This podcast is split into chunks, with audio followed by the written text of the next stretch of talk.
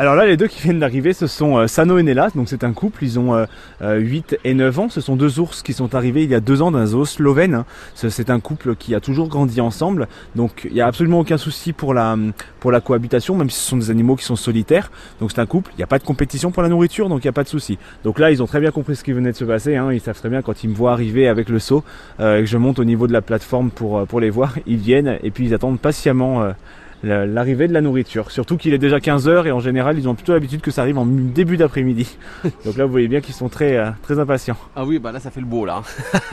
ça met les pattes en l'air. Euh, c'est toujours à la même heure les nourrissages ou alors justement on fait attention de changer un peu, qu'on rentre pas dans une routine?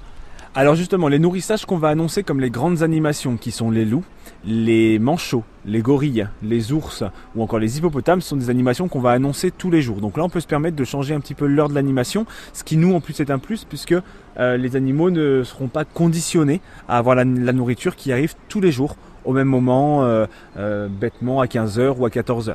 Ils sont pas du tout conditionnés à cette heure-là. Sinon ils deviennent un peu gros pâteau, euh, un peu gros chien sur son canapé qui a l'habitude de manger à la même heure quoi. Ça va plutôt être, euh, on va dire que on va, en fait, on- dans- en parc zoologique, on va tout faire pour limiter, on va dire, euh, l'ennui des animaux. Ouais. Euh, donc nous vraiment, on met un point d'honneur là-dessus, à faire en sorte que tous les animaux euh, soient stimulés le plus souvent possible et le euh, le mieux possible. Donc avec des stimulations qui sont adéquates avec leur environnement naturel.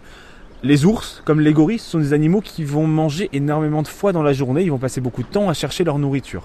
C'est pour ça que nous on multiplie les nourrissages et c'est pour ça qu'on en fait un le matin. On aime bien en faire deux dans la journée, donc qui sont euh, souvent euh, du coup des animations. Et ensuite on en refait un le soir quand c'est le moment de rentrer les animaux à l'intérieur de leur bâtiment. Bon Thomas, je vous laisse brancher votre micro, votre public est là. Je les vois à travers les, à travers les vitres. Et ça, ils vont manger des- du raisin là. Et bien ce sont des animaux omnivores et donc on leur donne en journée, on ne leur donne seulement que des fruits et des légumes. Ensuite le soir, au moment de la rentrée, 3 à 4 fois par semaine, on leur donne un petit peu de viande. Ah oui, c'est bien ce qui me semblait. Ils sont pas devenus véganes hein, les ours, Non, hein, je vous rassure tout de suite. et le spectacle commence. Ok, ça va.